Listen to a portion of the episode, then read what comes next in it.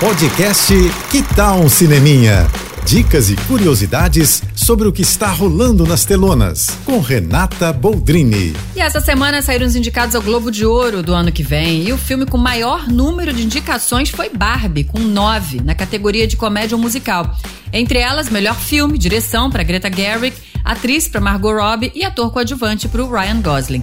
Oppenheimer ficou logo atrás com oito indicações, na categoria de drama como melhor filme, ator para Killian Murphy e direção e roteiro para Christopher Nolan. Assassinos da Lua das Flores recebeu sete indicações, como melhor filme, direção e roteiro para Martin Scorsese, ator para Leonardo DiCaprio e atriz para Lily Gladstone.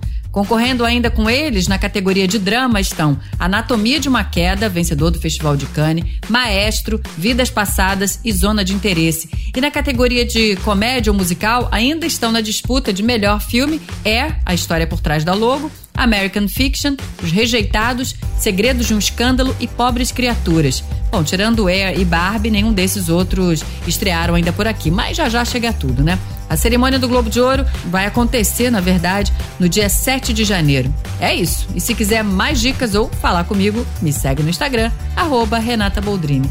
Tô indo, mas eu volto. Sou Renata Boldrini, com as notícias do cinema. Você ouviu o podcast Que Tal um Cineminha?